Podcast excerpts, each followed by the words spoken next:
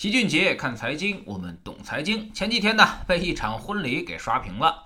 六十三岁的新郎迎娶三十八岁的妻子的视频走红网络。新娘呢，在结婚现场还有一段精彩的演讲，说：“曾经我以为婚姻不是一个必需品，直到我遇到了陈先生啊，他让我相信了爱情。我们相信用一段婚姻来证明真正的爱情是可以跨越和突破年龄的界限的。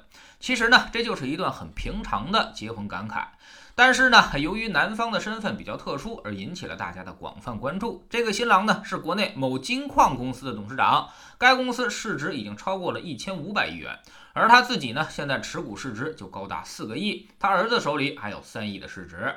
要说这个男方也算是白手起家，九二年辞掉了铁饭碗的工作，创立了公司，从一个小厂开始打拼，两千年就成为了亿万富翁。二零一九年一月，原来的媳妇儿因病去世，这才又找了一个。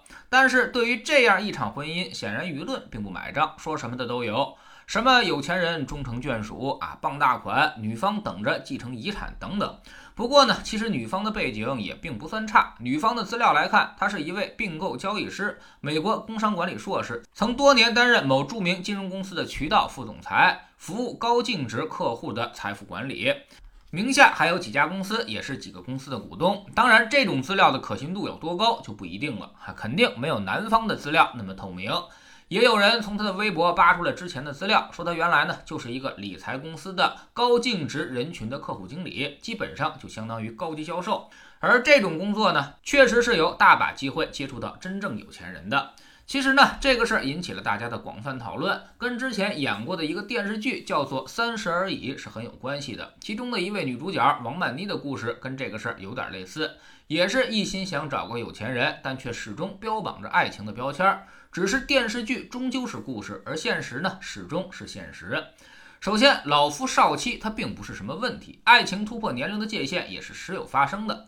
最著名的就是杨振宁先生的婚姻，八十二岁的时候找了二十八岁的翁帆，这就算是祖孙恋了。当时呢也被喷得很惨，但是到现在已经十六年过去了，杨老已经接近百岁了，这个婚姻依旧运营得很好。再有就是我们尊重的任正非。任总呢，今年也快八十了，而他的第三任妻子是个八零后，也有着巨大的年龄差距。当然，这种老夫少妻的组合通常都有一个特点，那就是男方通常呢都拥有显赫的身份，所以经常会被人家说成是拜金。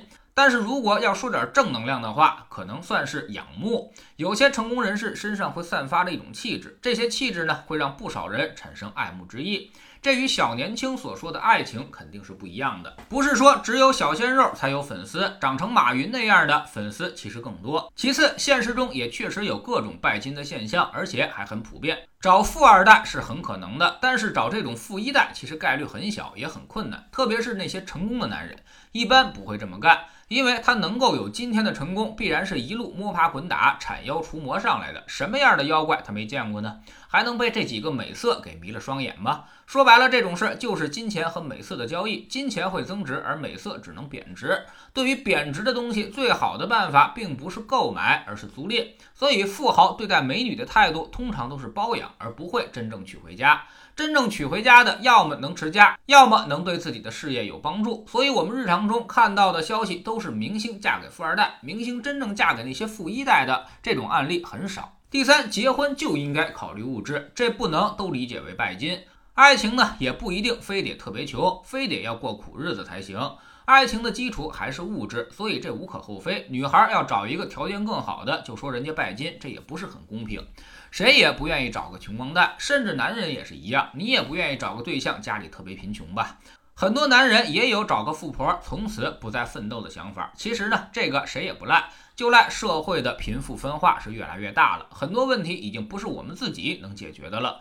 比如你要只考虑爱情，不考虑物质的话，你可能一辈子都在大城市无法买房，最后呢，双双都是遭遇中年危机，再从大城市返回老家。所以世人就会为自己的未来去考虑。第四，不管怎么样，结婚娶妻都是人家的私事，所以呢，没啥可窜葡萄的。每个成年人都要为自己的任何决定负责，结婚更是如此。如果真的有傻大款被人家给骗了，那他也只能够自认倒霉。而且这种事儿其实还不少，多集中于一些暴发户身上。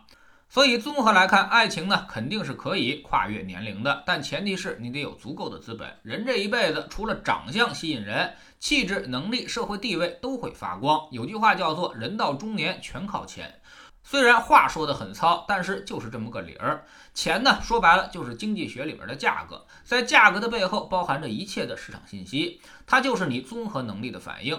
每个人都会为了钱。只是有人有交换的资本，有人没有交换的资本而已。尽管这很扎心，但确实社会现实。所以，我们能做到的就是让自己变得更好，无论是外貌、体型、气质、学识、社会能力。只有你变得更好了，才有更多的可交换资本。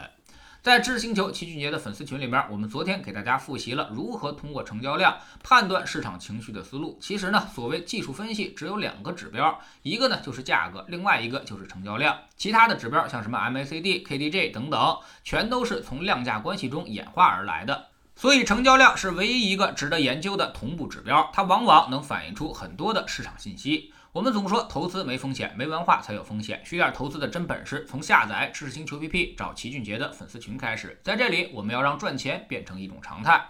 老齐不但会给你鱼，还会教你捕鱼的技巧，让你明明白白知道钱到底是怎么赚到的。二零一八年星球建立到现在，跟着老齐做投资的朋友，少说也赚到了百分之五十以上。更重要的是，你自己已经在明显提高。知识星球老齐的读书圈里，我们开讲了第四消费时代。先是梳理了一下日本社会的四个消费时代分别都是什么。这其中呢，跟工业化的进程息息相关。而我们似乎现在正处于日本的第三消费时代上。知识星球找老齐的读书圈，每天十分钟语音，一年为您带来五十本财经类书籍的精读和精讲。现在加入之前讲过的一百七十多本书，您全都可以收听收看。算下来，每本语音书其实才不到一块五毛钱。每天只要坚持这么一点点，几年下来，你将有巨大的改变。读书圈和粉丝群都独立运营，也单独付费，千万不要走错了。苹果用户请到老齐的读书圈同名公众号里面扫描二维码加入，三天之内不满意全额退款，可以过来体验一下。